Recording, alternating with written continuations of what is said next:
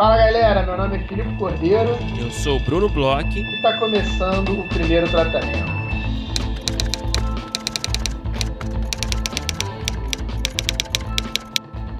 Fala, Brunão! Tudo bem? Olá, Filipe Cordeiro. Eu estou bem, como você está? Brunão, estou muito bem, estou contente aqui. A gente teve finalmente o nosso primeiro encontro do laboratório. E nossa, Brunão, foi super legal, hein?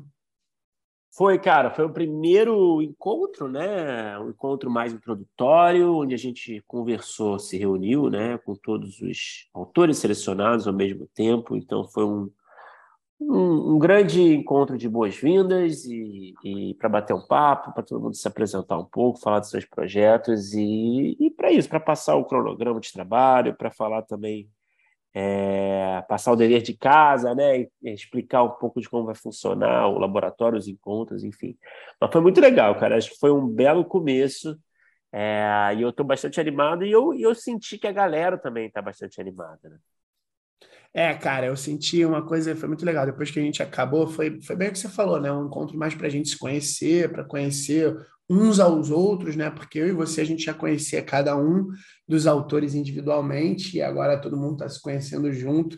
E uma coisa que você falou logo depois que a gente desligou é que a gente, a gente já falou aqui no podcast é, como foi difícil fazer essa escolha, como a gente recebeu coisas legais e aí, ouvindo né, as pessoas contando um pouco sobre si, sobre os projetos, é, foi dando uma felicidade de ouvir de novo. Tipo, a gente já conhecia os projetos, estudou os projetos, e cada vez que a gente escuta de novo, a gente fala: Nossa, que legal esse projeto. É, cara, foi muito assim. Foi muito assim. A gente falou: Caralho, ideias bem diferentes entre si, bem originais. É, aquelas ideias que você escuta e fala: Caralho, que ideia boa, né? Que projeto legal. É. É, então, enfim, estamos muito animados para começar os trabalhos. A galera já está se dedicando ali a, a, fazer a primeira etapa de trabalho, né, que é colocar as informações dos projetos ali numa espécie de esqueleto, né, de Bíblia, digamos assim, é, que vai ser debatido no primeiro encontro de consultoria. E Filipe, a gente pode aproveitar aqui para dar um recado aqui para todos os inscritos no laboratório, é, não apenas os autores selecionados, mas todos os inscritos é, a gente já mandou e-mail para todo mundo, mas vale aqui dar um lembrete aqui no, no, no, próprio episódio aqui do podcast que a gente vai ter a primeira Masterclass, que faz parte da programação do Lab, agora com Alice Marconi, sobre construção de personagem, no dia 8 do 10, às 10 da manhã. A gente mandou o link do Zoom para todo mundo que se inscreveu, para os autores selecionados também. Então, porra, vai ser muito legal. Também estou muito animado para essa Masterclass. A Alice vai falar de personagem, de construção de personagem dentro do contexto de séries, que é né, o tipo de projeto trabalhado no laboratório. É, enfim, então estamos aí ansiosos. Dia 8 do 10, sabadão, às 10 da manhã, pelo Zoom, você inscrito, vai lá assistir ao vivo, vai ser, vai ser legal demais. É, e um lembrete, né, que foi uma coisa que até perguntaram no dia do laboratório, é que essas aulas elas não vão ser gravadas, a gente não vai colocar no podcast, é realmente para a galera que se inscreveu é, por algumas questões, né, pelos próprios é, é, professores que vão dar as masterclasses, né, e também por conta disso, a gente está fazendo uma coisa para as pessoas que se inscreveram, é legal também ter essa coisa da, da aula ao vivo, é, a gente tem ali como abrir para ter algum tipo de diálogo, alguma coisa, a, a, Alice é incrível, a gente tem episódio aqui com ela, é, recomendo vocês escutarem, e tá feito aí o convite, Brunão falou muito bem. Você que está ouvindo na quarta, já no próximo sábado aí, você que se inscreveu no laboratório, está mais do que convidado. A gente já mandou o link para todo mundo. Se você não tiver recebido, dá uma olhada em spam, alguma coisa assim, ou fala com a gente, fala com a gente aí nas redes sociais, fala com a gente por e-mail que a gente reenvia, porque estão todos aí inscritos convidados. E, Brunão, agora esse fim de ano é, no podcast é um fim de ano de estudos, né? A gente tem masterclass, a gente tem aí, a gente está trabalhando em cima dos projetos do PTC Lab aí com vários consultores, e a gente também vai ter mais um grande ciclo aí de leitura do nosso grupo de estudos, né, Bruno? Exatamente, estão abertas as inscrições para mais um ciclo do grupo de estudos Primeiro Tratamento, esse espaço maravilhoso aí para leitura e debate de livros sobre escrita de roteiro, com coordenação do nosso grande amigo, parceiro, ícone, ídolo, Guilherme Petri, roteirista, diretor. É, esse ciclo vai tratar do livro Imagens Narradas como Tornar o Invisível Visível em um Roteiro Cinematográfico, de Coral Cruz. É, os encontros vão ser cinco encontros só. Parece que eu ainda não li o livro, mas segundo o Petri é um livro bem tranquilo, bem acessível, bem objetivo. É, então são cinco encontros. O grupo vai se reunir por Zoom, quinzenalmente, como sempre funciona às segundas-feiras, às 19h15. E o período do grupo vai ser entre o dia 17 de outubro e 12 de dezembro. Então, o primeiro encontro vai ser no dia 17 de outubro, segunda-feira. É... Para participar, você só precisa ser apoiador é, da faixa de Amor, no primeiro tratamento pela Orelo, é, no orelo.cc. É isso, né? Uhum. No orelo.cc barra primeiro tratamento. É, assim que você se tornar é, apoiador, você manda um e-mail para a gente no primeiro tratamento podcast.gmail.com dizendo que você tem interesse em participar. É, e vale comentar também que o livro só está disponível em espanhol, é, então é recomendável né, que você tenha um conhecimento básico de espanhol. O Petri falou que é tranquilo, que qualquer um consegue, mesmo que você não seja assim um, é, um, não tenha um conhecimento avançado de espanhol, você vai conseguir ler tranquilamente esse livro. Enfim, o convite está feito, estão abertas as inscrições, você já sabe como faz para se inscrever. E a gente convida todo mundo aí, vai ser, como sempre, é muito legal, né? Todo mundo que participa curte, o Petri é ótimo, é, os encontros costumam ser muito ricos. E é isso, dia 17 de outubro é o primeiro encontro, certo, Felipe? É isso, Brunão. Estão todos convidados aí. E, Brunão, agora vamos falar sobre o assunto aqui da nossa cabeça. A gente conversava antes de entrar aqui é, para gravar, e ultimamente a gente tem se interessado, acho que até por motivos diferentes, eu até um acho que é um, há mais tempo que você, mas eu estou muito feliz que você enveredou um pouco para esse lado dos filmes de terror, né, Brunão? a gente tem visto, a gente tem comentado no WhatsApp, a gente tem é, até trabalhado em cima de algumas coisas aí nesse gênero, mais de uma coisa até em cima desse gênero. E aí a gente aproveitou, né? E fazia um tempo que a gente não fazia isso, e, e separou um artigo sobre filmes de terror, para a gente poder conversar um pouco sobre o gênero, conversar um pouco sobre dicas, listas, coisas que a gente adora também, né? Então a gente separou um artigo do Screencraft que vai estar aí é, no link aí do post, para quem tiver interessado, até porque a gente vai falar assim um pouco por alto, né? São acho que oito dicas, a gente vai falar sobre algumas delas, talvez não todas, e, e, eu acho que é um artigo super legal, porque ele, ele separa, assim, é um artigo que fala sobre dicas, umas coisas assim, relativamente. É, é, é, que parecem ser simples, mas que fazem toda a diferença quando a gente senta para escrever, né? A primeira dica que eu vou até juntar aqui com a quinta, é, que é interessante, é que assim, se você quer fazer é, com que a gente se assuste, né, o, a, o, o público se assuste, você tem que fazer a gente se importar. E eu vou já até falar sobre a quinta, né? Que ele fala sobre é, o personagem principal, ele precisa envolver. Eu acho que isso combina um pouco essas duas dicas, porque é o seguinte: ele fala que para a gente sentir medo, para a gente entrar na atmosfera ali do filme de terror, a gente precisa é, se envolver com os personagens a gente precisa é, se preocupar com os personagens, e aí a gente, a partir desse envolvimento, a gente vai sentindo é, o medo junto com eles. Ele fala né, que o personagem é talvez uma das coisas mais importantes, ou a mais importante. Se a gente se importa com ele, a gente vai ficar assustado junto com ele. Então é muito importante no terror a gente escrever personagens que a gente goste personagens que é, a gente consegue é, se interessar, que a gente gosta, que a gente consegue é, embarcar com eles dentro dessa jornada que eles vão, vão, vão é, passar, né? E são umas coisas que são horríveis, né? E aí ele fala também, né, na quinta dica, que é interessante é, esse personagem que a gente já está envolvido com ele, ele crescer dentro da história, ele começar. É aquilo, né? Ele ter um arco, uma jornada, ele vai se transformando e a gente vai se transformando com ele. Então, assim, a primeira grande dica é essa, né? Como esse personagem é importante. Eu acho até aí, já abrindo aqui um parêntese falando aqui entre nós, eu acho que às vezes, talvez no terror, é, como a gente tem uma, uma questão, talvez, é, dependendo do tipo de terror, né, de plot muito forte e de situações é, muito, às vezes, até caricatas, acho que daqui a pouco a gente vai falar até um pouco sobre isso, é, às vezes as pessoas não se preocupam tanto com o personagem, é, é só susto e gore e, e, já coloca em situações. Às vezes a gente já começa com um personagem é, terrível assim para ser protagonista ou para, por exemplo, Sim. apresentar o roteiro. E na verdade o interessante é mergulhar no personagem para com ele se envolver nesse universo, né? Não, total. Eu acho que é isso que você falou, né? E acho que acontece muito é que geralmente quem está escrevendo, né, um filme desse é, que é muito surpreender o público, né? O tempo uhum. todo, né? É, que, é, que é reverter expectativas, né?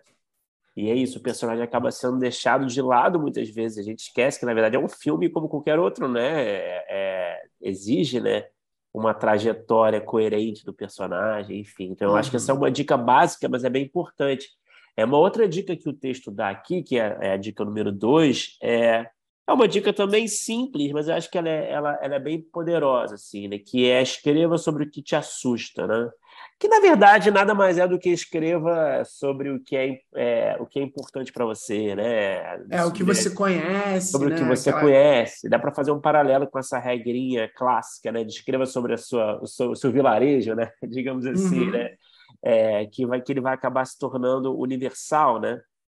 É, e ele fala, né? Se palhaços te assustam, escreva sobre palhaços. É, se aranhas, cultos, se a maçonaria te assusta, escreva sobre a maçonaria. Não fala isso, mas enfim, né? O Brasil a gente. É, tá mas, mas eu acho que. No momento. eu, eu acho que a gente tem um paralelo, por exemplo, com os filmes do Jordan Peele, que talvez seja assim, é, é o racismo é uma grande questão para ele. Então, se torna o, o tema e uma forma de apontar na cara e assustar as pessoas, sabe? É, eu acho que, que tem, tem vários níveis disso, né? Desde ah, meu medo é aranha, eu vou escrever, sei lá, aracnofobia, até a grande questão que hoje em dia me assusta é a ascensão da direita. E, e aí vou fazer um filme, de repente, sobre é, nazifascistas escondidos no coração do Brasil, sabe? É, então, tipo... É, porque exatamente, né? Você não precisa... Ele dá esse exemplo, esses exemplos assim, mais caricatos, né? De aranhas, hum. de bonecas, né? De, de palhaços, hum. que são coisas assim... É é, elementos assim mais rústicos assim, né? Você pensa, ah, que, que te assusta, né? Mas eu acho que você pode trazer sempre uma camada aí mais social, sociopolítica, né, da sociedade, que eu acho que uhum. tende a fortalecer bastante, né, o, o, seu projeto. E que, pô, hoje em dia vivendo no Brasil assusta muito, né, Bruno? Total, total. Outra coisa interessante que ele fala, e é uma coisa mais estrutural, e é uma coisa que talvez é, é de se olhar bastante, é, ele fala que a gente tem que ter certeza que tem alguma coisa assustadora acontecendo a cada 10 páginas em média. Então, é, a, ele fala que assim, a audiência, né, quem está assistindo, ela não pode se esquecer nunca que está num filme de terror. É, pode ser que seja um, um, um beat, tipo um jump scare, pode ser que seja alguma coisa violenta, pode ser que seja é, alguma coisa mais simples, mas tem que ser alguma coisa autêntica e memorável e que seja dentro do gênero, para você manter a pessoa ali na ponta dos cascos. E eu acho que isso tem um paralelo, eu vou até fazer é, o link né, roubar. Né, com a próxima. Eu vou até roubar aqui um pouco no jogo e vou fazer um link com a próxima que ele fala é, que você pode ser ou tente ser engraçado sempre que você conseguir. E eu, vou depois eu vou falar um pouco mais sobre isso, mas eu acho que tem um paralelo com a comédia, né?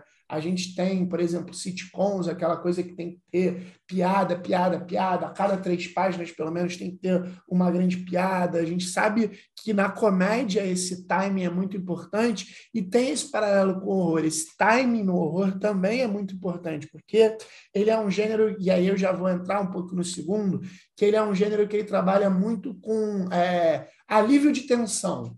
Então você tem que levantar a tensão, daqui a pouco você dá um alívio de tensão, na comédia você dá através do riso, e no terror você dá através do susto, ou então não necessariamente do susto, não precisa ser um jumpscare, mas você é, levanta a tensão até você ter um ponto climático onde a pessoa vai estar tá no máximo ali, ou do é, embrulho no estômago, ou do medo psicológico, e aí depois você solta um pouco, você desce um pouco a tensão para a pessoa respirar, para aí você já começar a puxar a corda novamente. E é muito engraçado isso, porque recentemente, né, eu estava falando aqui, hoje em dia a gente está trabalhando com algumas coisas, uma produtora falou isso comigo, assim, é, tem um, tem um projeto que tem uma pessoa que está é, envolvida que tem muita experiência com comédia, e ela falou, ó, oh, você que tem muita experiência com comédia, você vai se dar bem no terror. É, tem muitos paralelos entre uma coisa e outra, e, e eu demorei para assimilar isso, sabe? Eu achei que fosse, num primeiro momento, papo de, de produtor, sabe? Que, Agora, você vai, você vai sair bem, porque você escreve comédia, etc.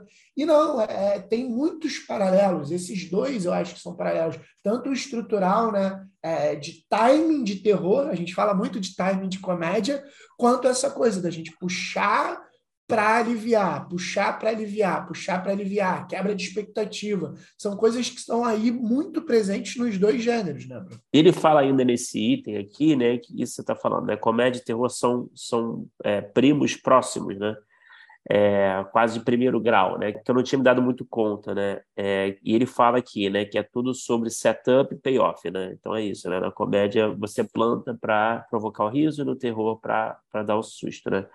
É, um outro item aqui do texto é conheça as expectativas da sua, do seu público, né? Então, se é um filme, por exemplo, um terror de ficção científica, é, o público vai esperar que faça sentido a sua história, né? E se for, por exemplo, um terror mais é, de fantasia, um terror mais mágico, existe mais liberdade por parte é, do contador de histórias.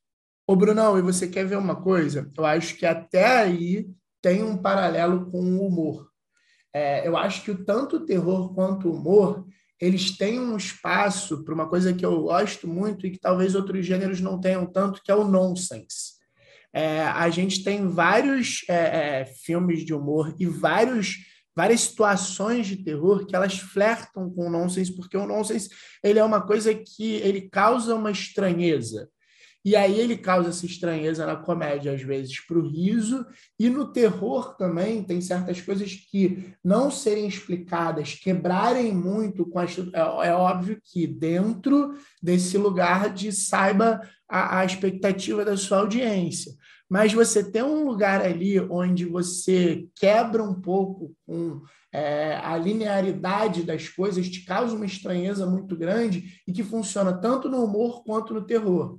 Então, é, sei lá, vou pegar um exemplo, que eu até vou falar um pouco mais sobre esse filme mais na frente, mas, por exemplo, O Iluminado, que é um filme que eu adoro, é, tem uma das cenas que é mais assustadoras de todas do filme, é um momento que está tendo uma perseguição e o personagem do Jack Nicholson desce uma escada, olha para dentro dos quartos do hotel e tem um cara vestido de cachorro, você não sabe se é uma é, fantasia ou é um homem meio cachorro é, que parece que está fazendo sexo oral em outra pessoa.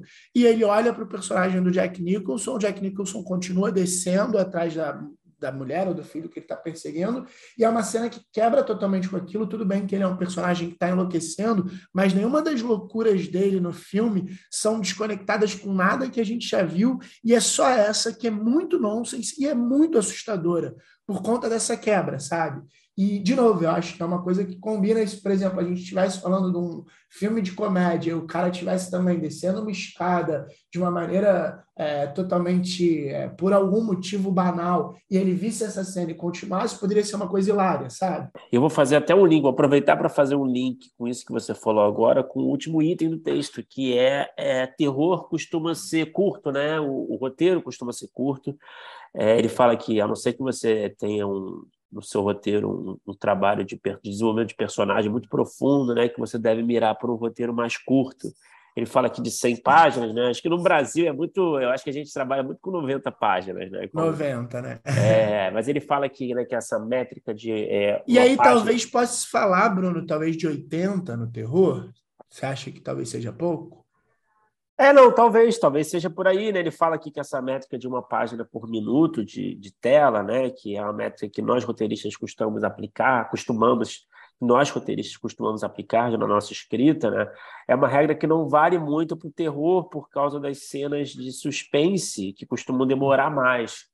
É, no terror, né? Então essa contagem pode ser um pouco diferente, né, nesse gênero, né? Eu acho que isso é uma coisa muito interessante é, para dizer e aí ele fala também né, que se você está né, tá tentando emplacar seu primeiro roteiro é, de terror para você manter ele mais curto, porque é, também um roteiro mais curto quer dizer que tem menos cenas, né? E menos cenas que ele é mais barato, né? Ele tem um orçamento mais, mais enxuto e costuma ser mais atraente, né? Para é, para ser feito né, pelas produtoras, pelas plataformas, enfim. E aí você estava falando do Iluminado, que justamente é um, é um filme que tem que duas horas e meia, é isso? Duas horas e meia quase de filme, é um filme Sim. gigante. Mas aí é Stanley Kubrick, né? É, Stanley é Kubrick, mas é, mas, é um, mas é um filme aí que é um exemplo que já contradiz esse item, que eu acho que esse item tem coisa interessante que ele traz, mas eu acho que talvez contra, contradiga, né? É, eu acho que contradiz, eu acho que é Stanley Kubrick, isso acho que faz uma grande diferença. E tem uma coisa interessante sobre é, essa coisa de você estar tá querendo entrar na indústria, eu, eu acho que tem.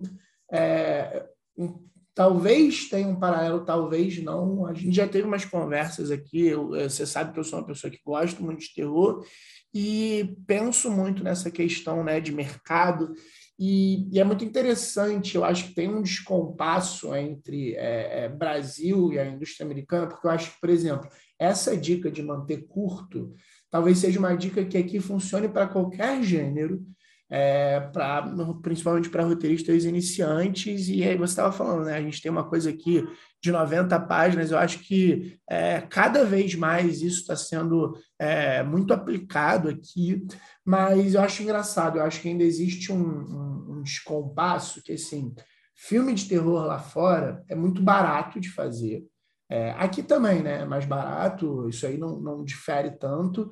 E lá fora tem um público cativo muito grande. Então a gente vê certas produtoras é, fazendo muito dinheiro com terror. A gente vê algumas produtoras como a Blumhouse, a gente vê até a própria A24, que são produtoras que têm, é, na grande maioria da sua carta de filmes, filmes de terror, filmes que eles às vezes têm um certo low budget é, e mesmo assim são bom, bem feitos porque apostam ali nesse gênero e geram muita grana. Eu estava conversando até outro dia com é, um, amigo aí que é do mercado financeiro que, que tá, parece que lá fora investindo em algumas coisas de, de, de cinema e que ele estava falando que lá fora é uma coisa que funciona pô, muito. Tem que investir aqui, porra. Pois é, eu vou tentar. Traz esse cara para cá vou tentar convencer. Mas ele estava falando sobre um filme de terror recente que, que entraram e que o filme custou 5 milhões de dólares e na segunda semana já tinha feito mais de 30 milhões de dólares é, de, de ingressos lá fora e que é, é, é, um caminho lá fora que funciona muito. E eu, eu confesso que eu acho que aqui em determinado momento deve funcionar, porque os filmes americanos de terror low budget, eles fazem muito sucesso no cinema brasileiro. A gente essa já coisa e essa, essa, esse tipo de terror mais slasher, principalmente, né? É, eu e é justamente gente... um tipo de terror que não é feito por aqui muito. Pois é, eu não sei se a gente não está não tá sabendo conversar com esse público, fazendo o humor que esse público gosta. Eu não sei se outro dia eu também estava conversando com uma pessoa é, sobre o gênero. Eu não sei se o, nossos autores, às vezes, eles parecem meio envergonhados de abraçar o gênero e aí precisam é, fazer uma quebra muito grande, uma desconstrução muito grande do gênero. E aí, e, e, vou te falar, a gente tem ótimos, por exemplo, a gente conversou com a Gabriela Almeida Amaral e eu sou fanzaço dos filmes dela, tem gente muito boa aqui, mas às vezes eu sinto um pouquinho isso, que é, tem certos filmes de terror aqui que parece que as pessoas é, quase vão. E aí, quando é o momento de, de acelerar, parece que segura um pouco, parece que, que faz um terror envergonhado. Então, não sei se alguém vai se sentir aí é, pessoalmente atacado pelas minhas palavras, não se mas eu, como um grande fã do gênero, Entra para a fila, né? Achar. Entra fila, vai para o final da fila. Eu acho que a gente ainda vai achar esse lugar do terror, que é um terror que dá para fazer barato e que atrai muito público. A gente vê muitos filmes aí, a gente vê esses filmes tipo It, fez um puta sucesso aqui, foi um dos filmes mais assistidos aí em anos que tinha filmes de super-heróis e super-heróis saindo no cinema. A gente vê, sei lá, Hereditário também fazendo sucesso aqui. Aqueles da boneca, Annabelle, fazem um puta sucesso aqui. Há um tempo atrás, os próprios é, Jogos Mortais também saía 80 filmes, todos iam para o cinema.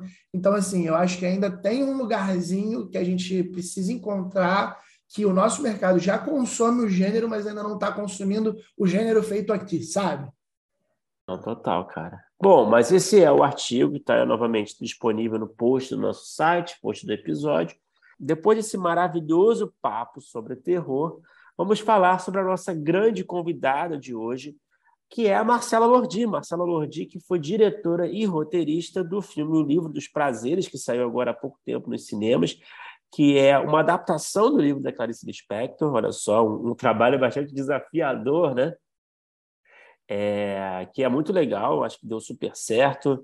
É, a, a, Marcela aí é, dirigiu diversos outros projetos aí para TV, também é, é, realizou documentários, foi assistente de direção de muita gente graúda aí.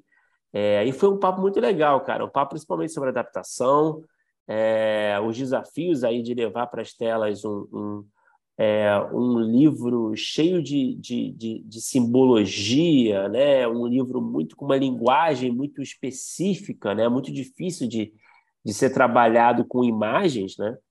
É... é mais de uma autora do que Late da Clarice Lispector. Não, né? Totalmente. É responsabilidade também, né? E, e, contou também um pouco de como foi essa logística de, de, de conquistar, o, comprar os direitos e, e todo esse trabalho de, de é, de colocar em, em, fundos, em editais, enfim, para finalmente conseguir realizar o projeto que demorou aí muito tempo, né, para conseguir. É um projeto de uma vida, né? Projeto de uma vida, é, enfim.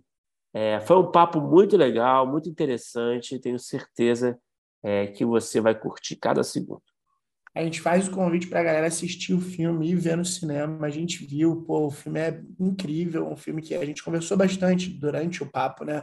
É um filme de autora, é uma adaptação muito própria e que ficou incrível. É, a gente aqui recomenda, a gente adorou assistir, adorou a conversa, um papo maravilhoso. Vamos escutar aí porque foi bom demais.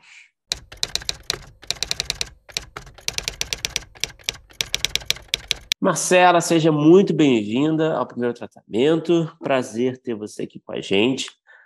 É, Para começar nossa conversa, Marcela, eu queria falar um pouquinho do começo da sua carreira. Né? Eu vi que você começou como assistente de direção né, em publicidade e depois no, no cinema, certo? Exatamente. Eu, Bom, eu boa que... noite. Primeiro, eu queria agradecer que o prazer é todo meu de estar aqui. Pode falar. É, não, eu queria entender um pouquinho, assim, a partir dessa, dessa sua experiência como assistente de direção, né? O que, que você trouxe né, dessas experiências, que é um trabalho complexo, né? é um trabalho, eu vejo às vezes no set, assim, nas raras vezes que eu vou ao set, né, como roteirista, é, eu, eu vejo, assim, a galera que mais trabalha, na verdade, né? É um trabalho fascinante. É. é. Muito legal.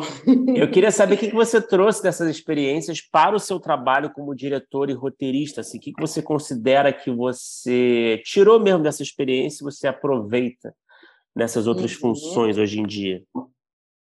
Olha, bom, eu primeiro comecei pela fotografia, né? Estudei fotografia há muito tempo, fui laboratorista e sempre gostei de fotografar. E na faculdade de cinema eu achava que eu ia ser fotógrafa, mas eu também gostava daquelas fotografias onde tinha uma narrativa, sabe? As sequências. Aí eu vendo que eu, no fundo, era uma contadora de histórias, não tinha jeito. E que minha personalidade tinha mais a ver com o movimento, né? Uhum. Então foi meio um caminho natural eu querer estudar cinema.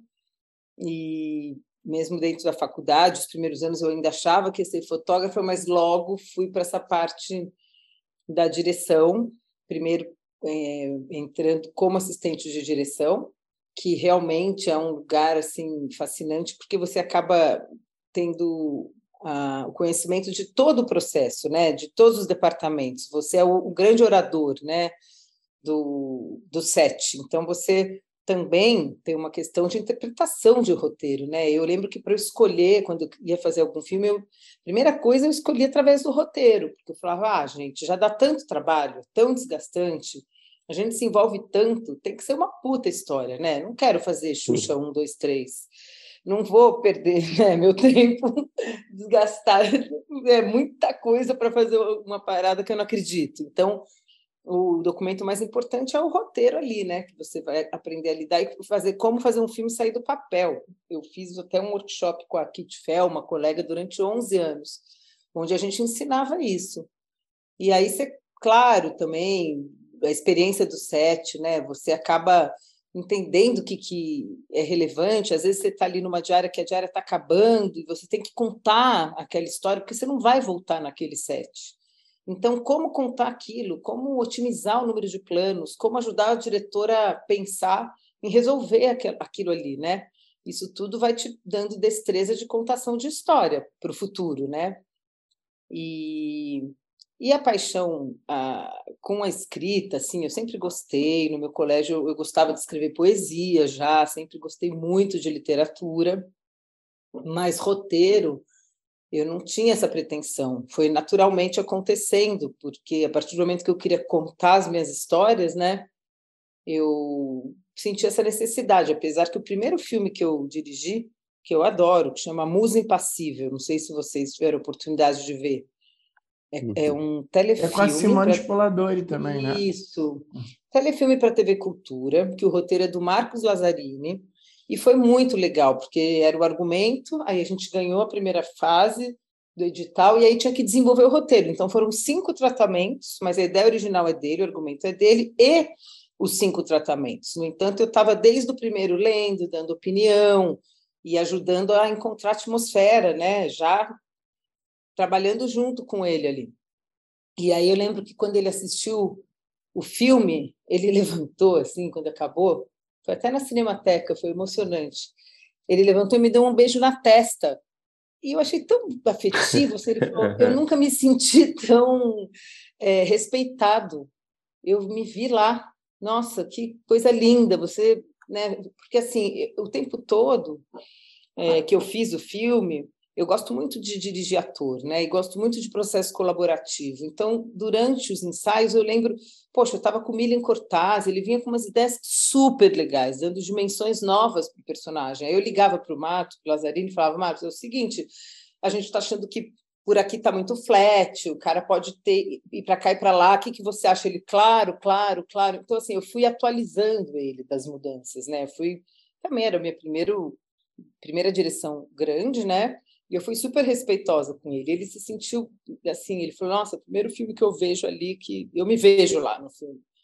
E isso foi, foi curioso. E uma outra coisa que foi terrível, que eu morro de rir, que eu chamei ele para uma leitura, aquelas leituras com equipe técnica. Não era só com o elenco. Uhum. E acho que se o bobear estava o elenco junto, era, era uma assim, era uma sala lotada. E eu fui vendo que ele foi ficando pálido.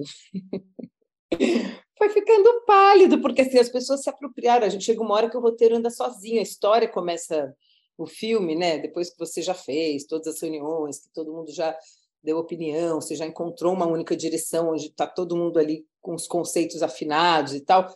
A gente se apropria, né? A gente fala como, né? é de todo mundo, dos personagens, o, a história, né? Ela não é mais só minha, nem só dele, mas é de, da equipe inteira. Então as pessoas iam falando da roupa, disso, daquilo, do comportamento, iam falando dos personagens, ele ia, tipo, meu, suando, assim. Aí eu falei, nossa, acho que tem que tomar cuidado quando convidar um roteirista para uma leitura dessa, né? Avisa antes, ou não precisa acompanhar tão de perto o processo, porque às vezes, né? Mas depois no final deu tudo certo, né? Tanto é que ele amou. Mas aí, bom, aí logo mais adiante eu senti essa necessidade de escrever, mas é difícil, né? Você também perder a vergonha, né? É, é um pouco é uma exposição, né? E aí eu tenho uma, uma colega que eu amo, a Marta Noel, que é uma atriz Claro. escreve Uhum. super bem, sabe? Maravilhosa. E que tinha. Eu fui ver uma peça de teatro assim, do Dionísio Neto. é, e achei ela muito foda. Não conhecia ela. Eu virei para ela e falei: Olha, querida amiga, eu quero ser tua amiga. Você é muito boa atriz, não sei o quê. E a gente ficou amiga, porque eu admirei ela no trabalho. Foi uma amizade muito espontânea. E desde então a gente ficou muito amiga mesmo. A gente acabava frequentando os mesmos lugares ela ia muito na mercearia São Pedro, amiga do Marião Bortolotto, era uma época né, que tinha, foi juntando muita gente, assim, e aí um belo dia ela falou, nossa, eu gosto tanto do seu trabalho, queria trabalhar com você. E eu era assistente de direção, né, essa fase. Eu comecei na publicidade, quando me formei na Era Collor não tinha, né, cinema nacional, mas assim que teve eu pulei para o cinema, fui fazer um curso de direção de atores em Cuba, Aí comecei a fazer um longa atrás do outro. E, claro, sempre tentando desenvolver meu trabalho autoral. Então, fiz um clipe aqui, um clipe ali, e um deles com a Leandra Leal, que ficou super legal, que, que aí as atrizes viram, todas queriam trabalhar comigo, isso foi engraçado. E aí a, a Marta me convidou. Aí eu falei, olha, Marta, eu tenho um projeto que eu escrevi um edital de história dos bairros, um documentário, mas não passou. Eu quase fiquei assim, raspou, mas não entrou. E eu acabei de ver um curta chamado Medianeiras, que eu adorei, que acho que tem uma história de amor de fundo, que ia ser perfeita para esse curta. Eu já sei exatamente o que fazer como estrutura, mas eu não sei escrever diálogo. Aí a Marta virou e falou: Eu sei. E foi tão legal, porque daí a gente começou a trabalhar juntas, assim. E mas essa foi a minha- primeira, a sua primeira experiência escrevendo mesmo, e aí sem essa É. parte já. né? É, eu tinha escrito o documentário, né, do História Uhum. dos Bairros, mas aí, aí eu sentei com a Marta, a gente começou a adaptar para ficção e foi a coisa mais fluida que eu já vi. Era escrita a quatro mãos mesmo. Então a gente às vezes falava o mesmo texto poético, assim, vai tinha um texto lá em off.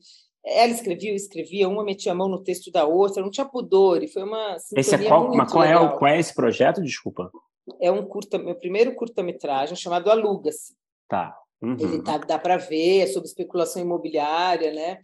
Mas é uma história de ficção e é horrível quando você vê os atores falando os diálogos que você escreveu, né? Você se sente nua, eu morria de vergonha, eu falava, caramba, como é que eu escrevi isso?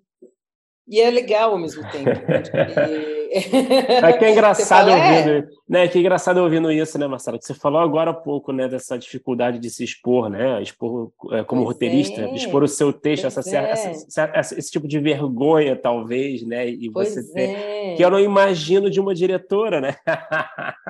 Ah, mas eu fui amadurecendo. É e aí eu fiz um curso isso, né? na época com Marcelino Freire, de literatura. Lembra? Sabe o Marcelino?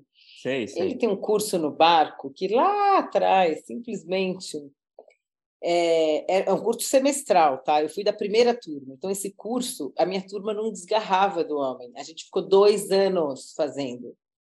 Chegou uma hora que, tipo, ele expulsou a gente. Então, eu perdi toda a vergonha de escrever com ele. Isso foi muito legal. E a partir daí que eu comecei a escrever mais poesia, e aí também começar a chegar junto nos roteiros, porque além é, desse, por exemplo, Ouvir o Rio, que é o meu primeiro longa-metragem documentário, chama Ouvir o Rio, uma escultura sonora de Cildo Meirelles.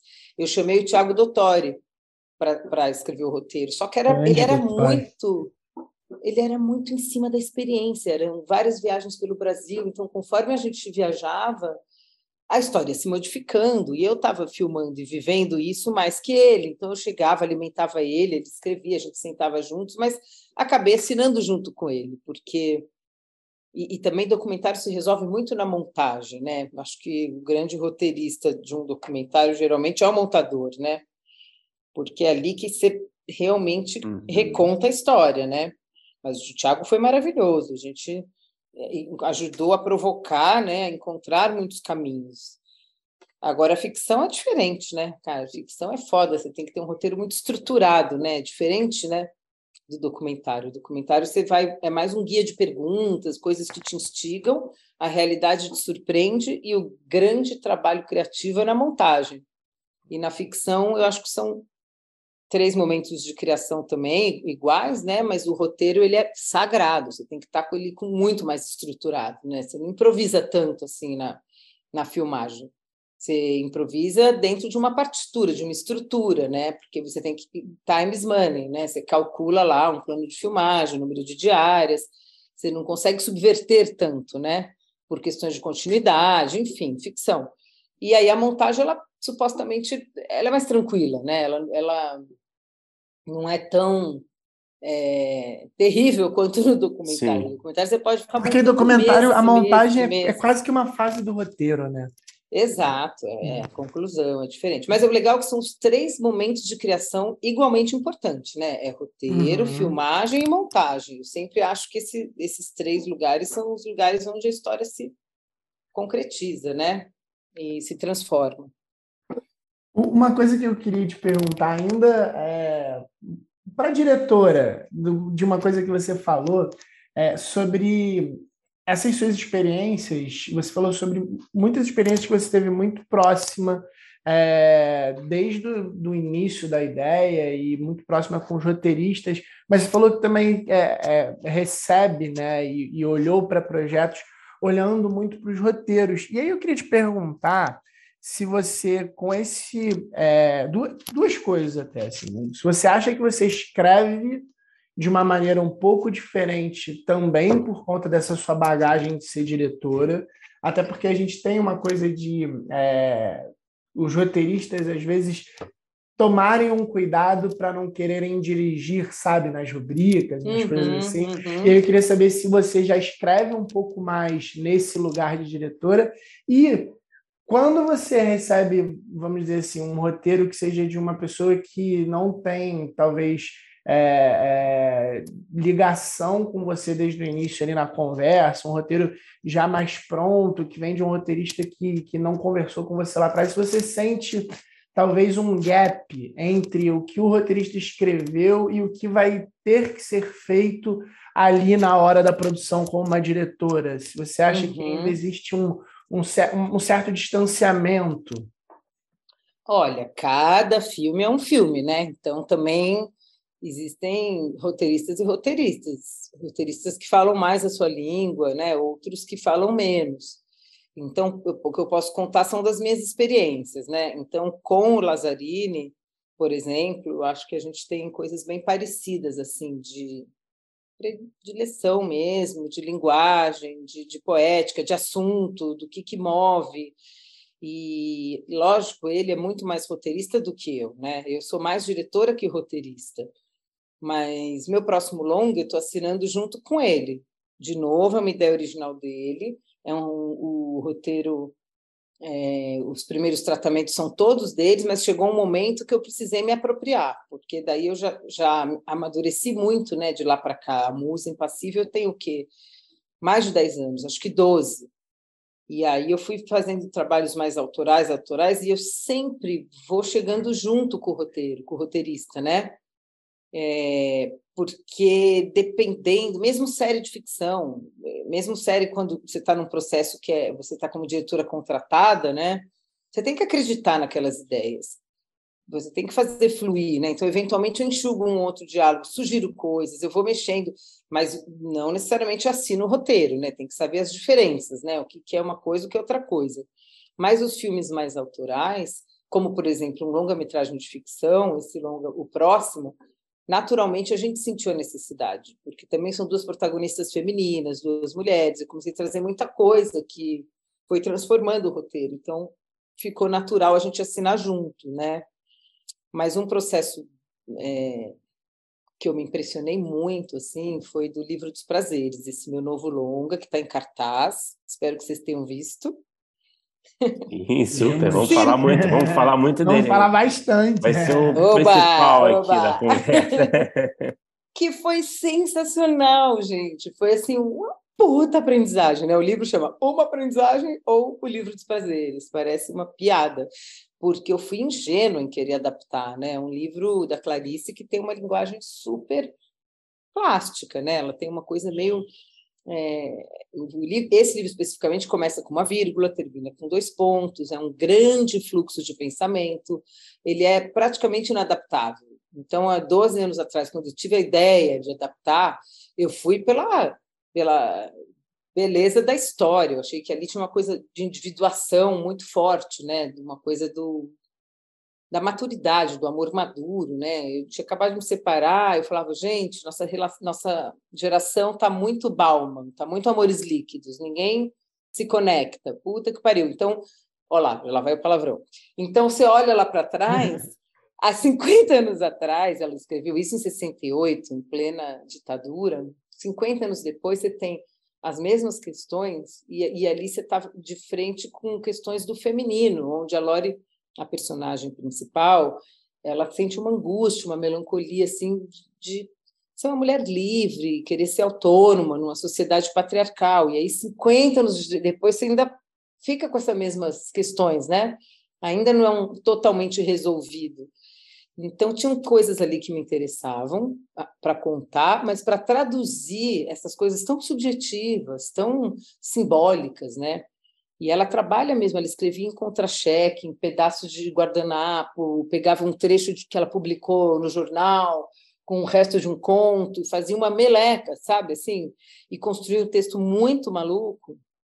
É, como é que vou adaptar? Então, ao mesmo tempo, isso me deu total liberdade. Falei, gente, ela faz isso de uma forma tão, tão livre, que eu também me sinto livre para criar em cima, né? E aí, com a Josefina. Você chama até de livre, uma, uma, livre adaptação, você chama, né? Exatamente, eu, eu chamo. E ela fala uma coisa curiosa, assim, é, tem uma nota introdutória que ela fala assim: este livro se pediu uma liberdade maior que tive medo de dar. Ele está muito acima de mim. Humildemente tentei escrevê-lo. Eu sou mais forte do que eu. Clarice Lispector. Então, assim, é, é. forte, partir né? Você fala, disso aí, né? Partir Cara, a partir aí. disso aí eu vou me divertir, eu vou criar, eu vou, vou poder. Só que demorou para eu entender também o que, que, que filme eu estava fazendo. Então, a primeira colega que colaborou foi a Luciana Pena, que é super bacana. Ela nunca tinha escrito um longa, nem eu. E aí eu peguei um rolo assim de seis metros, daqueles de embrulhar carne de antigamente, sabe? Cor de rosa, áspero, meio não sei qual a idade de vocês, mas na minha época existia esse rolo. Sim. E aí comprei e fui desenhando no chão, assim, capítulo por capítulo, extraindo tudo que eu via que tinha de ação. Porque cinema é movimento, né? Cinema é ação. Então, tudo, como tudo era muito sinestésico e, e zazoeira, eu falei, não, tinha que entender isso aqui. Vamos entender quantos atos, né? Vamos entender que, qual que é a estrutura dessa história. Então, eu fiz um puto estudo, assim, me apropriei do livro, e também desenhava ao mesmo tempo. Eu escrevia né, os verbos de ação, a, a, as frases de efeito mais bonitas, o que, que era o conteúdo de cada capítulo, assim, numa coluna, e fazia uns desenhos de imagem, que ela o tempo todo traz imagem, né? Uhum. E aí fiz um primeiro tratamento, eu e a Luciana Pena. E aí o tratamento era uma bela literatura, assim, não era um roteiro de cinema, gente. era o livro transcrito em forma de roteiro era um, quase um, é quase um, assim, um, um best-of, né? Pelo que eu entendi, né? Do livro, né? De recortes, uma mistura é, de, de, é. de, coisas que mais chamavam a atenção, né? Que, e né, muito mas... ipsis literis, era muito o livro, sabe? Uhum. Então, não tinha invenção, não tinha, né? Não tinha, não era cinema ainda.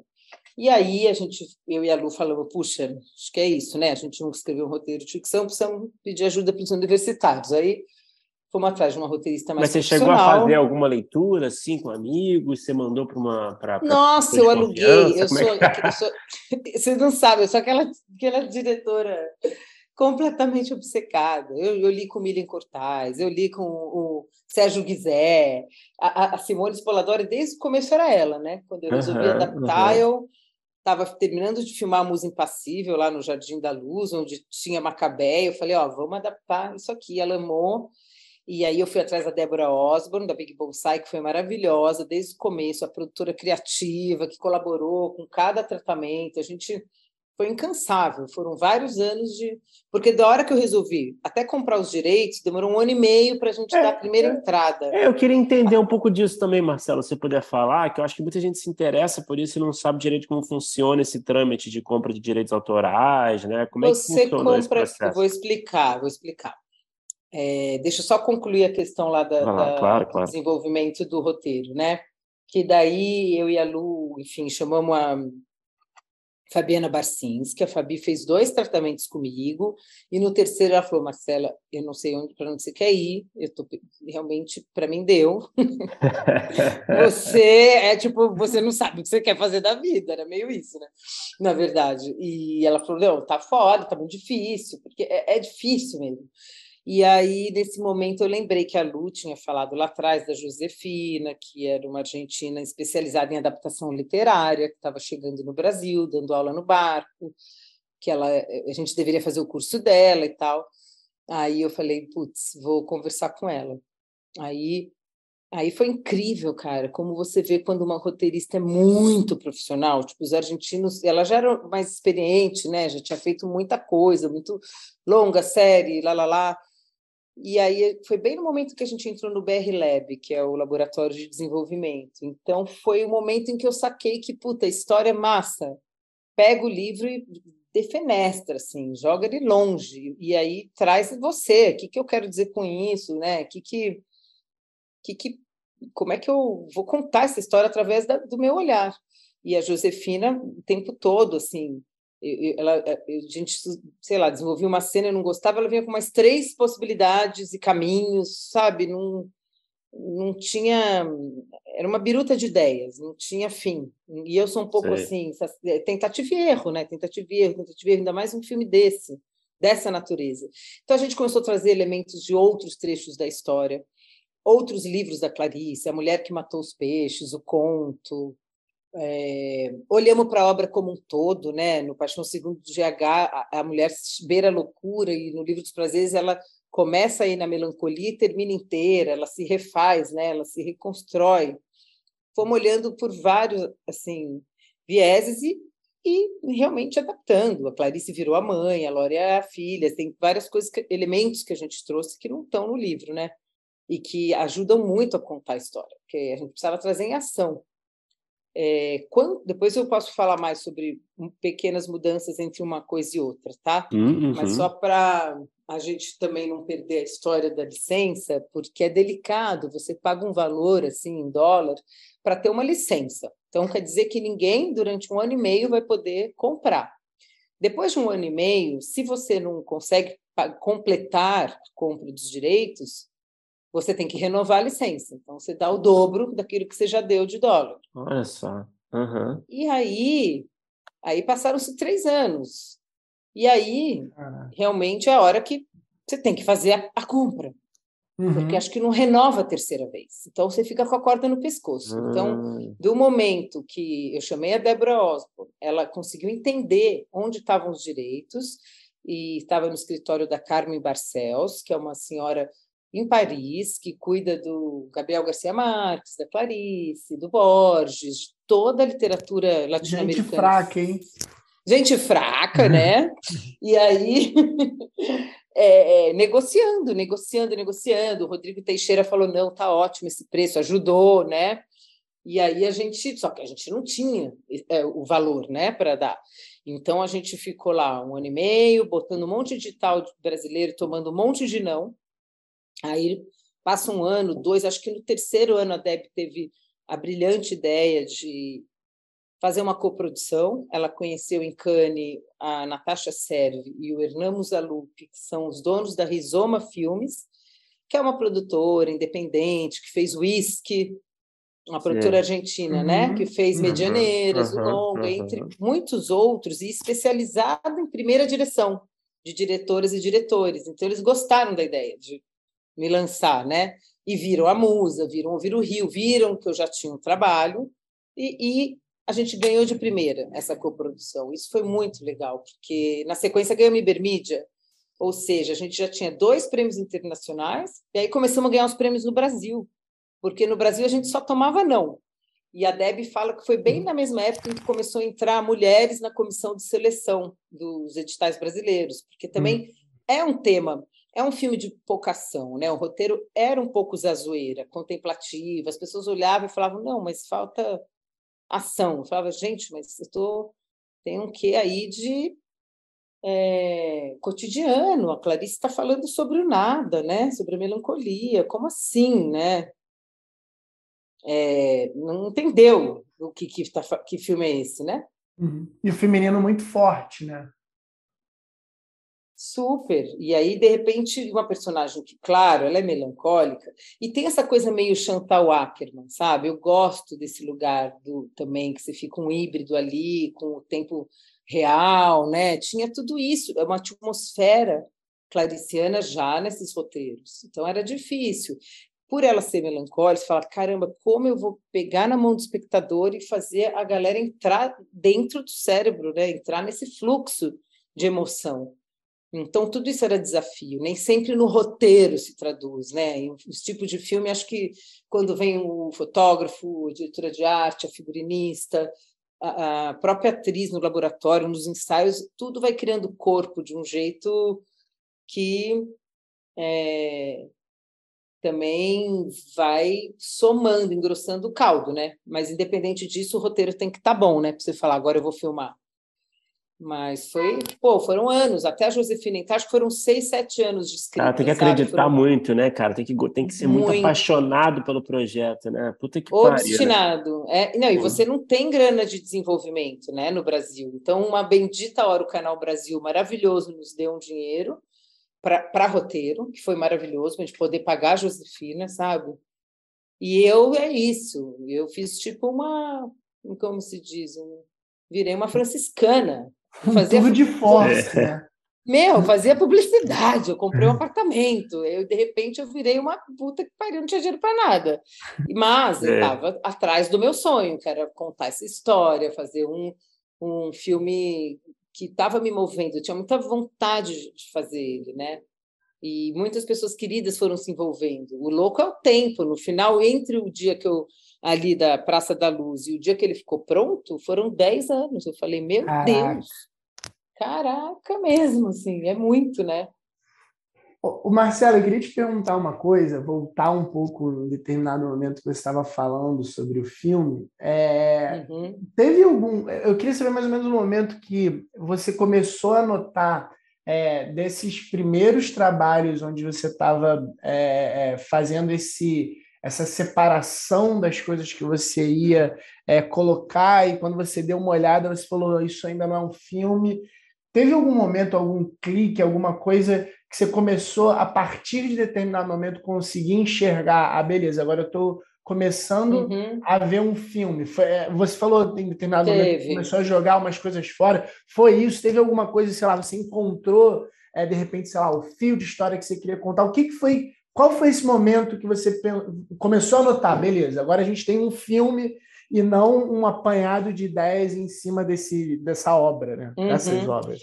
Eu acho que ele começou a se tornar mais um roteiro de cinema mesmo, onde era gostoso ler, ele te envolvia com a Josefina Trota. Por isso que eu sempre faço parcerias, né? Acho que trabalhar junto com roteiristas profissionais é, é, é muito legal, porque daí te dá um, uma segurança, né?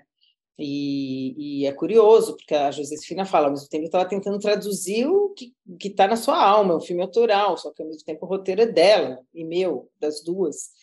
É super delicado esse lugar, né? Mas eu sinto que com ela e o BR Lab foi onde a gente viu o quanto era legal a gente trazer elementos do contemporâneo. E aí começamos a subverter tudo. E esse foi o um momento legal. Foi o um momento que eu falei, puta, a Lori é também a Marcela, é a Débora, é a Simone, é a Josefina são várias amigas minhas, é o que a gente vive e qual que é esse paralelo, e isso acho que é um grande acerto, porque a Lore do filme ela é muito mais é, independente do que a Lore do livro. Na Lore do livro, ela vai fazendo esse processo de transformação, de, de individuação, né, na psicanálise se chama, através do Ulisses. A cada encontro ele vai dando, né, como se fosse a aprovação de psique, sabe? Vai dando provas, ela vai crescendo, desenvolvendo, e ele lá esperando. E a Clarice brinca, né? Isso é muito legal. Ele inverte, ele é a Penélope que está lá esperando ela fazer essa grande volta né, nas narrativas clássicas é sempre Ulisses, né, quem Sim. faz o rolê e volta, e a mulher fica em casa esperando. Então a Clarice já tem essa brincadeira de gênero que eu já achei sensacional de cara. É, foi, foi todo um, um processo. Eu me perdi um pouco, que você perguntou o que exatamente? É, de, de esse, tipo, o clique, assim, de... de... Ah, tá tá, tá, tá, lembrei. Uhum. É que no, o clique ele for, foram em várias etapas, mas o clique uhum. final veio na, na montagem, olha que louco. Uhum. Porque no roteiro, no roteiro, olha isso, que difícil. Assim, no roteiro, que a gente. Não estava rolando mexe. até a montagem. Cara, foda, porque é coprodução com a Argentina. Então eu montei com a Rosário Soares, que é uma puta montadora argentina. É, ela, eu levei livros, né, da Clarice em espanhol, de literatura infantil para os filhos dela, a biografia do Benjamin Monser para ela. Eu queria que ela entendesse esse universo mais. Ela é uma montadora que os filmes dela vão para o Oscar, sabe? Os argentinos eles têm uma uma veia bem narrativa, né? Então chegou um momento a gente teve então primeiro a primeira fase no BR Lab, que foi quando a gente entendeu que a história a gente podia subverter, trazer pedaços de outros contos, né, da Clarice, olhar a obra como um todo e, enfim, criar com muita liberdade. Foi um momento excelente que eu me desprendi da história original e aí cresceu, né, o roteiro cresceu.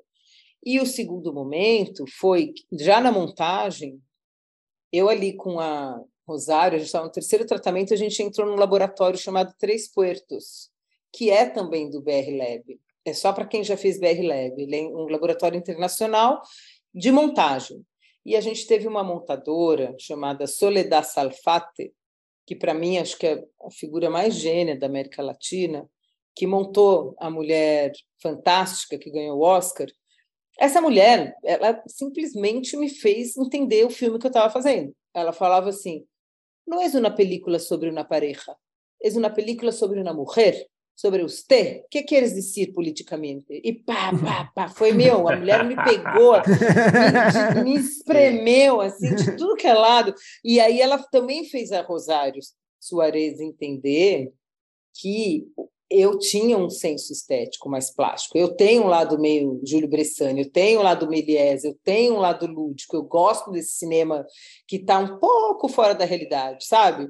Cinema da Miranda July, aquele filme Francis Ha, essas personagens desajustadas, mas que às vezes, mesmo Cisne Negro, que acontece coisas estranhas, eu gosto desse lugar, que não é tudo certinho. Então, é isso, era muito simbólico. A Rosário um dia se encheu o saco, chegou com uma lista e falou: que passa? Ele pescado, lagarça, não sei o que, não sei o que lá. Veio com uma lista e falava: que? Não entendo, todo é simbólico. El mar, La Sirena, lá, lá, lá, me deu uma bronca. Eu falava, bicho, mas isso é Clarice, porra. Ó, junta aqui, junta ali, tudo fazia sentido só na minha cabeça, né? Estava enlouquecendo a montadora. Então, a, a Soledad conseguiu entender esses respiros. Eu acho que é muito um movimento. A Lore é uma onda do mar, ela vai e vem, ela está buscando o eixo dela.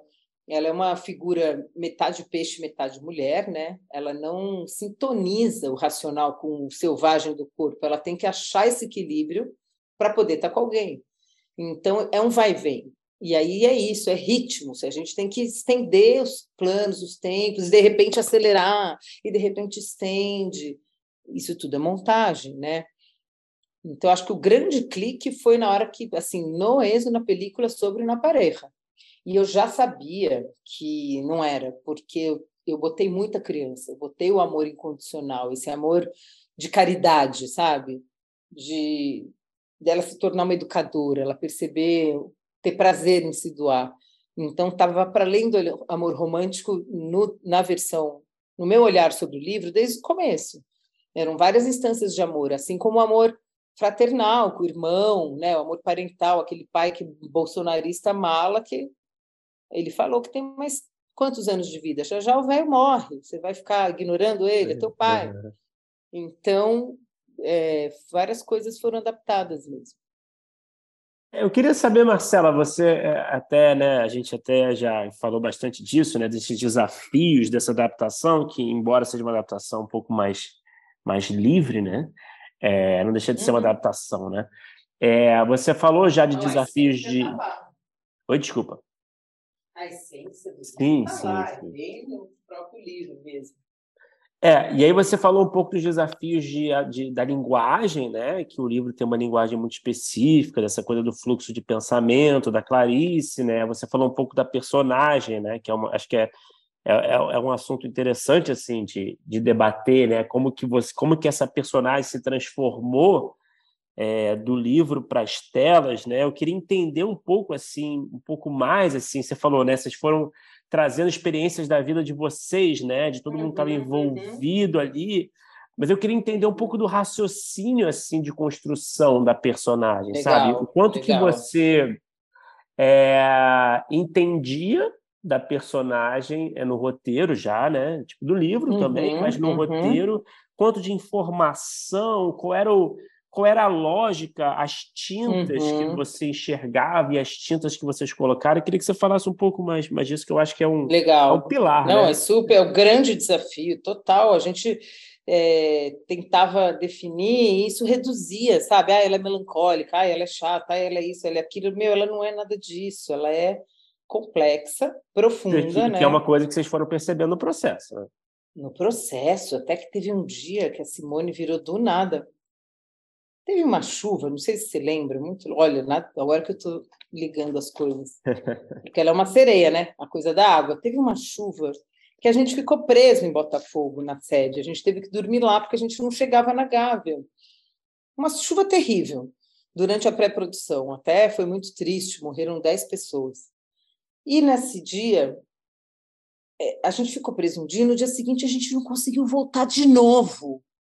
Eu falei, não é possível. De novo?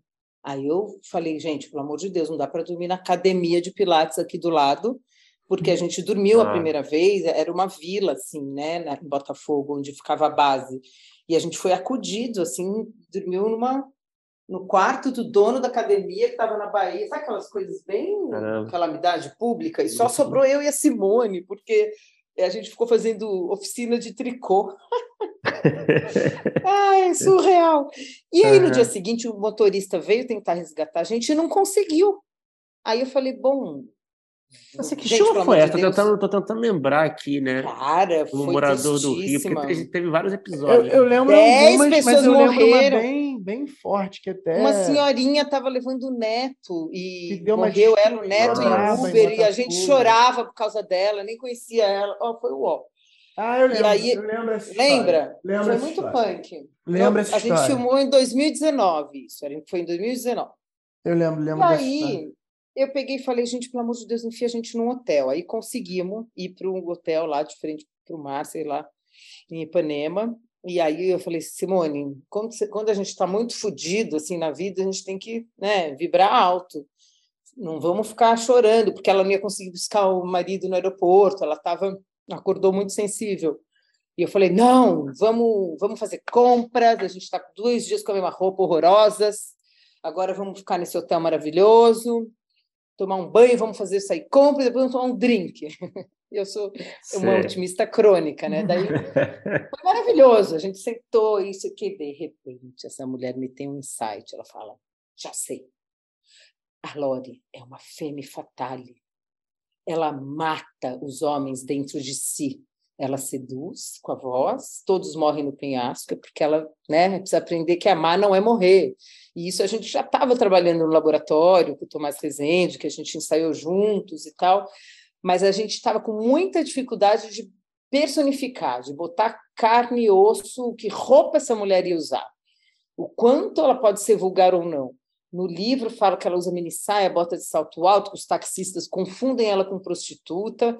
Como é isso? Ao mesmo tempo, a Clarice era ultra elegante, era uma mulher, né, casada com o embaixador, viajava o mundo, estava sempre maquiada, né? Tinha uma elegância. A gente estava com dificuldade. A gente fez cinco provas de figurino e não encontrava a Lore. Uhum. Então, assim, né? É, é, delicado tudo isso. E aí, esse dia veio essa imagem da Femme Fatale. Eu falei: é isso, ela vai ser maravilhosa, entendeu? Vai se vestir, e é isso. Ela mata, mata, mata, até que ela se abre para ela mesma, né? Para o afeto, para o amor, para o mundo tem essa trajetória e vai ficando mais tranquila, vai usando roupas mais coloridas, mais relaxadas, né? A vida é mais. Não precisa se mascarar tanto, se pintar tanto, se esconder tanto, né? Aí você vai conceituando isso em, em questões físicas. E questões emocionais, desde o começo eu falava, Simone, a gente tem que segurar, não pode fazer com muita intensidade, porque ela é melancólica, ela é difícil, a gente tem que fazer, né? Ela já está muito maluquete, né? Vamos segurar, vamos segurar, vamos segurar. É a Simone brigava comigo, falava, ai, você quer fazer tudo superficial?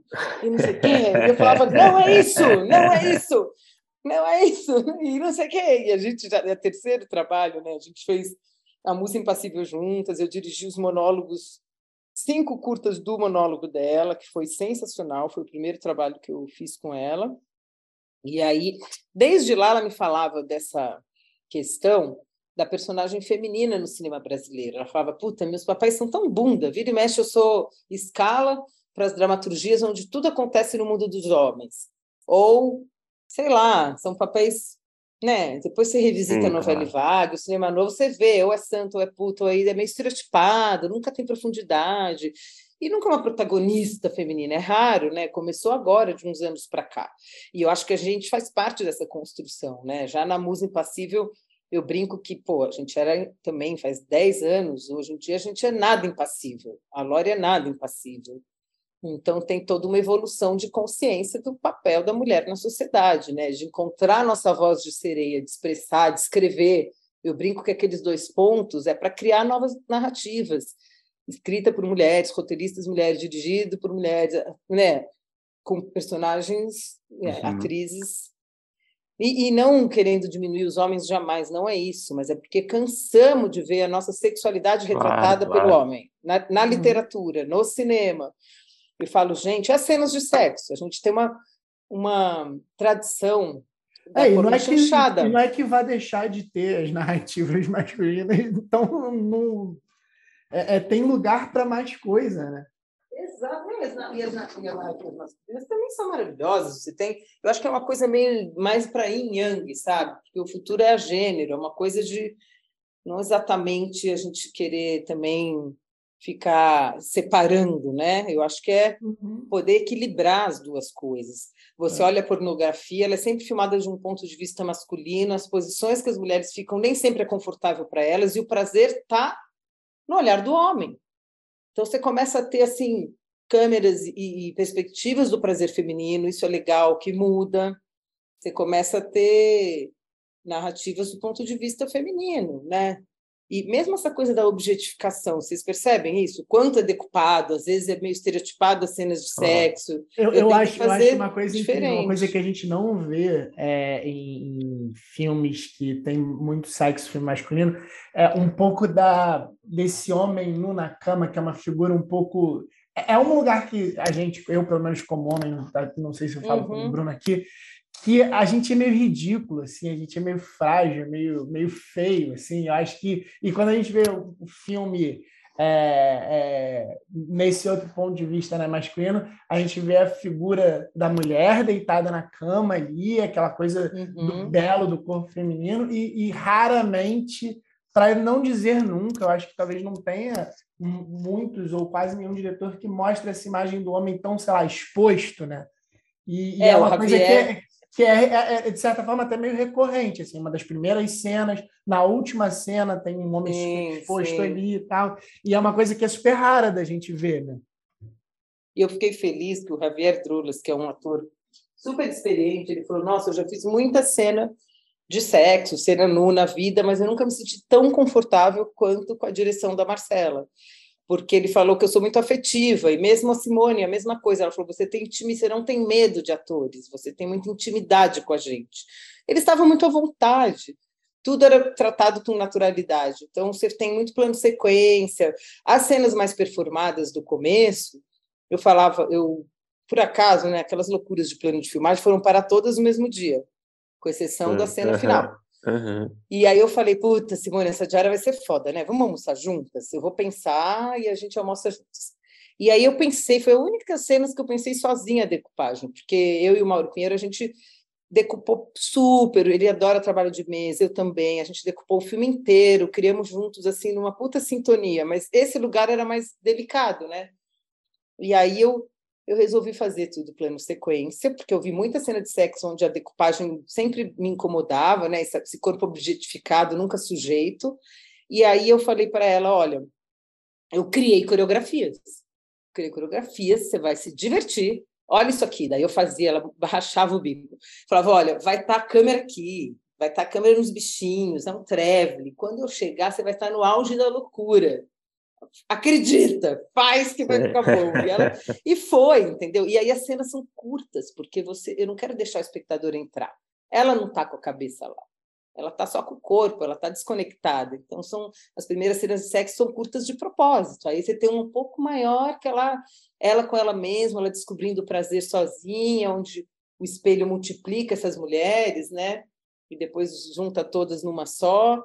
E aí, mais no final, que você tem a grande cena, que demora quatro minutos, que é um tempo natural, que tem uma coisa mais realista, que eu deixei eles também muito livres. A gente ensaiou assim: vamos deitar no colchão, dormir, acordar, fazer conchinha, nananana, mas não vou marcar, não vou dizer como vocês transam. Vocês vão transar como vocês quiserem, né? O deixa rolar, fluir naturalmente. Então, e claro, com todo cuidado no set, né? É, isso tudo é curioso, assim, até porque eu olho no roteiro, ele tá, tem, já tem um pouco dessa intenção na escrita, sabe? Eu acho que eu acabo tendo, às vezes, eu colaboro, sim, pensando muito em, em corte, quando eu estou ali de uma cena para outra, né? Qual que é o final, o desfecho, abre como, né? O plano terminou aqui, terminou ali. Eu não escrevo essas coisas no roteiro, mas eu dou a entender, é, né? Plano de passagem, eu meio que tem uma cabeça meio de montadora, diretora, sim. Você fez essa pergunta lá atrás, estou respondendo agora. E aí eu queria até te aproveitar que você falou isso, eu queria até te fazer uma pergunta que foi bem a calhar esse final. Você acha que em algum momento, nessa sua experiência como é, roteirista desse longa e diretora, em algum momento você acha que é, houve uma briga interna entre esses dois papéis? E sei lá, a diretora se apegou um pouco a, a alguma coisa de texto que você trabalhou muito tempo e, e, se fosse talvez de um outro roteirista ali no set, você estaria passando mais fácil, ou então a roteirista sabia que ia ser difícil é, é, transformar aquilo numa cena e decupar lá na frente, e mesmo assim fez questão de colocar e para pensar lá na frente o problema para a editora, rolou algum rolou ali algum, algum conflito interno?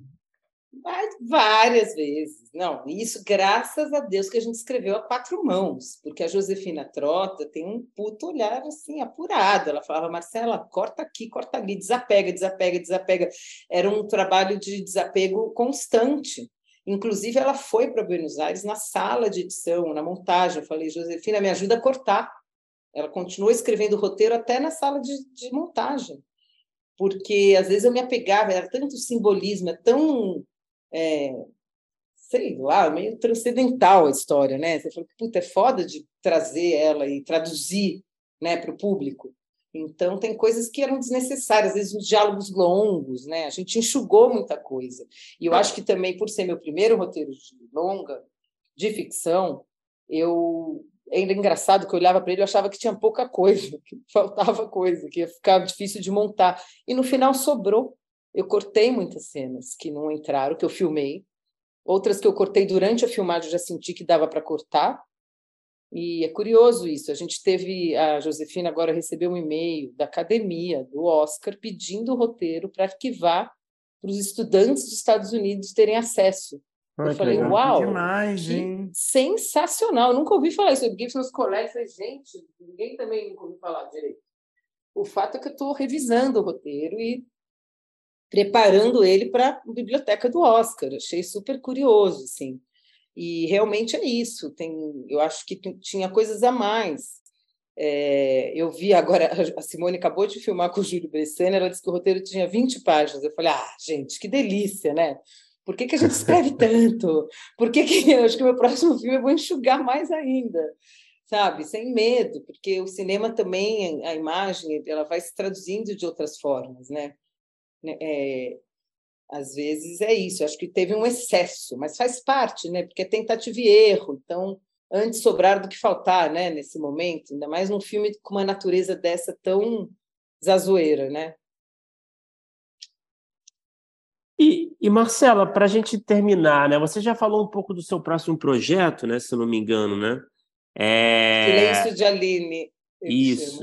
Que é, é, original ou é, ou é adaptação? É original. É original. É original. É, o argumento é do Lazzarini e a história de uma cientista surda que ela uhum. acaba mudando, mudando para uma vizinha musicista. Então, a, ela é barulhenta, a vizinha precisa de silêncio para trabalhar.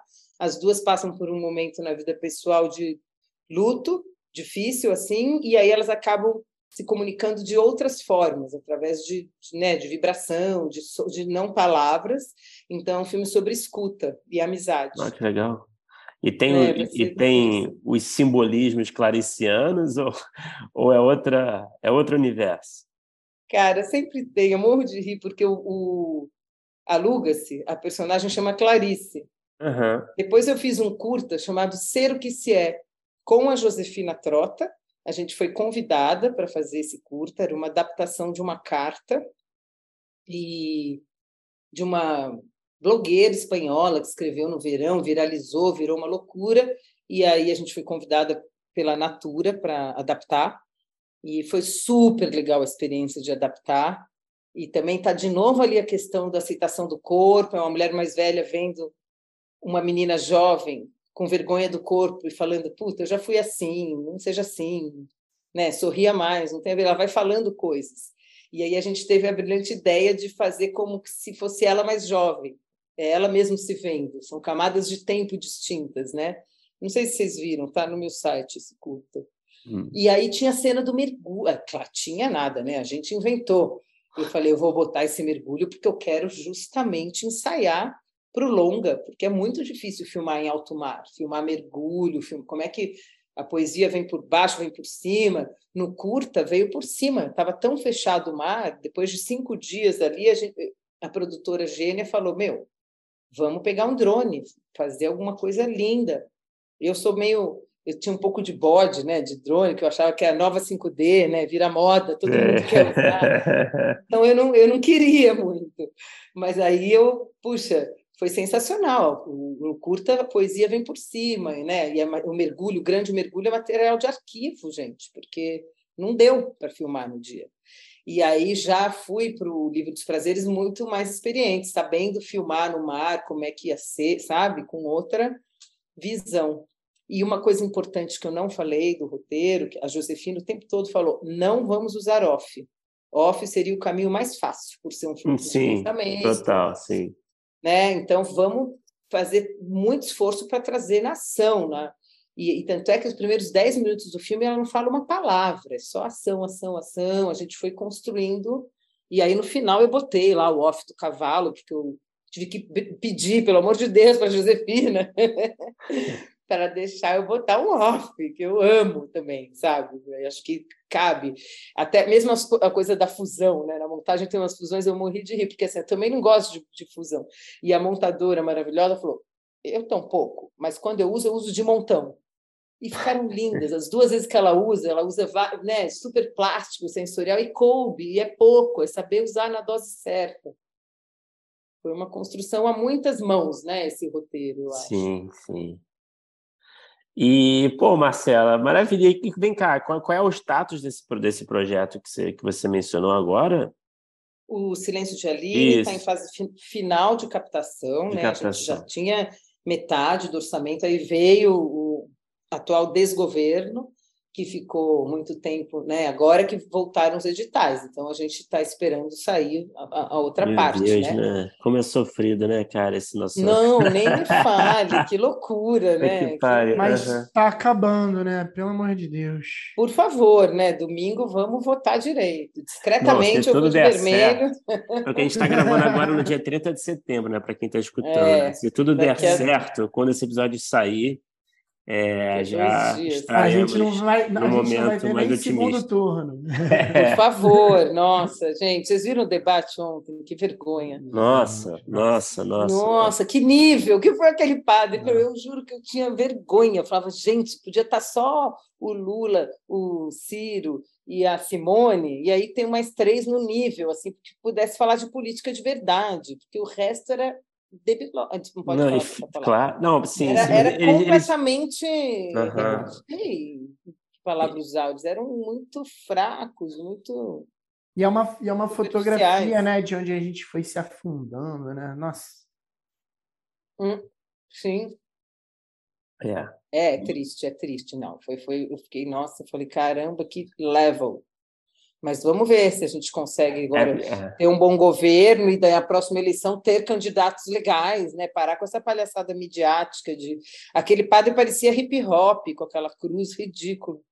É, esses, esses debates são muito loucos, né? Porque a nossa tendência inicial é, é aproveitar o entretenimento da coisa, né? Mas aí logo depois a gente percebe, puta que pariu, isso aqui não, a gente não devia estar aproveitando disso aqui, É. né? Isso aqui é muito sério. Mas Não, é, tem, tem essa, esse mix aí, né? Mas enfim, é, se tudo der certo, estaremos aí num lugar melhor em breve. É, eu E- sempre falo da política pública, né, ser fundamental, porque o Brasil é muito grande, a gente tem muita diversidade, então é super importante você ter um olhar, é, sei lá, você ter um drama suburbano de Belo Horizonte, você ter um filme de uma paulistana classe média, sabe? Ter a diversidade dos olhares, isso é que é legal, né? Corpo elétrico, sabe? O mundo gay maravilhoso, de um jeito livre, tanto cinema rico, tanta coisa foda, que realmente a gente tem que fazer lei, chega, não pode alguém chegar e fechar o Ministério da Cultura. A gente precisa de política pública séria, lei, botar cultura na cesta básica, não dá mais para brincar com isso.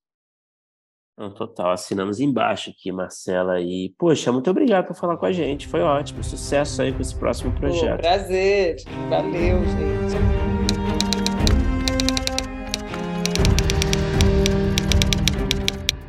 Opa, chegou até aqui?